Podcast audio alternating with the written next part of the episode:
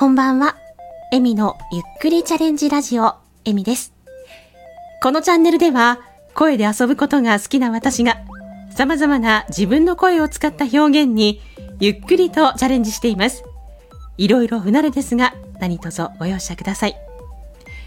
改めまして、こんばんは、エミです。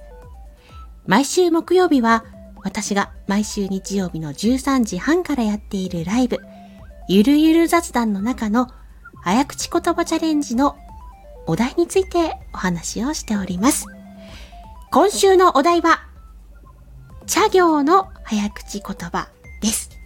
まずは、ゆっくりいきますね。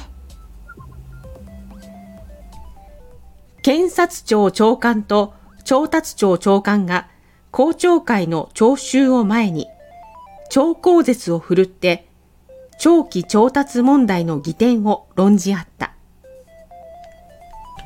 次に少し早めに行きたいと思います。検察庁長官と調達庁長官が公聴会の聴衆を前に超口説を振るって長期調達問題の疑点を論じ合った。今日の早口言葉チャレンジのお題は、次の日曜日、7月2日13時半からのゆるゆる雑談の中の早口言葉チャレンジのコーナーのお題になっております。当日チャレンジできるよという方は、ぜひレターにてご一報ください。その他、ご自身のチャンネルにてやってみたよという方もご連絡いただければ聞きに伺います。またその他、私の毎月第3水曜日のコラボライブ、桜エビの縁結び、毎月第4金曜日のコラボライブ、夜更かし三姉妹、夜な夜なトーク、毎週火曜日のコラボライブ、バステとの誘惑でもレターを募集しております。詳しくは概要欄に記載いたしますので、よろしければご協力いただければ嬉しいです。最後まで聞いていただき、ありがとうございました。